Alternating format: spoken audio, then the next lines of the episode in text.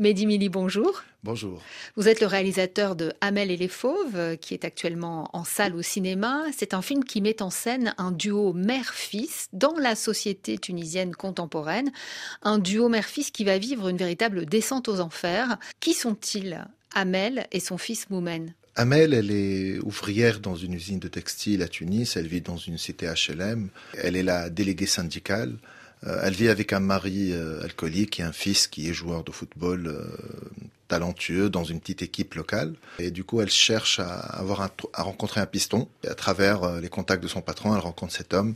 Et ben cet homme, au lieu de l'aider, bah, il abuse d'elle sexuellement. Mais malheureusement pour elle, elle se retrouve en prison euh, accusée d'adultère. Quand elle sort, bah, elle cherche son fils qui a disparu dans les bas-fonds de Tunis. Elle demande un piston pour ce fils justement qui rêve d'intégrer une équipe de football qui est Gaulle et dont c'est le, le, rêve de jeunesse, qui est un adolescent. Elle sait qu'il a envie de réussir. Dans le milieu du foot en Tunisie, un peu dans les pays du Sud, c'est pas comme en France, c'est pas vraiment la compétence des, des joueurs, c'est plus euh, les pistons. Il y a beaucoup de corruption dans ce milieu-là. Cet homme-là, il fait partie de ces fauves C'est ce que le film dénonce, une société en, pleine chute libre. Alors, on a l'impression que tous les rêves peut-être de liberté des femmes qui ont pu être portés, ou même les rêves de vie meilleure de toute cette jeunesse qu'on a connue au moment des révolutions, bah, c'est terminé.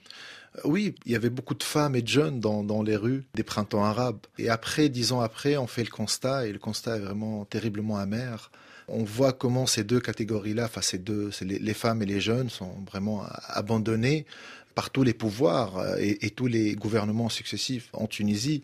Le patriarcat, la religion, euh, ils ont vraiment euh, pourri les êtres, les esprits, les âmes. Et je pense que Amel et les Fauves triomphent un peu pour ça. J'ai essayé de mettre la caméra et de filmer ce monde invisible, de montrer comment ces gens sont courageux, comment ils se battent, comment ces fauves-là rôdent dans la société, la nuit surtout, dans ce monde un peu interlope.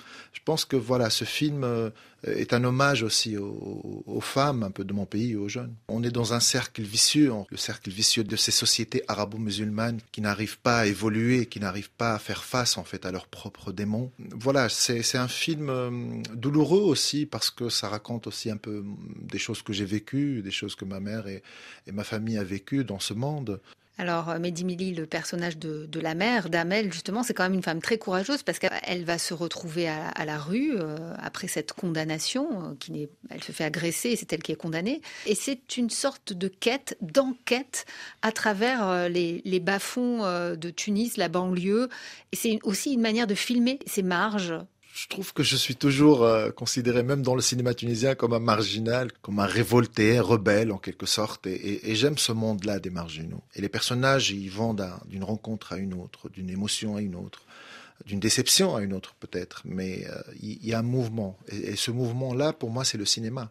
C'est ces images qui bougent, c'est ces séquences, c'est ces lumières, c'est les motos, les voitures, euh, le son. Et je trouve que ce film raconte un peu le Tunis que j'aime le Tunis qu'on ne voit pas. Et voilà, je pense que ce film est, un hommage à mon Tunis à moi. Merci beaucoup, euh, Mehdi Mili. Amel et les Fauves, votre film est en ce moment sur tous les écrans.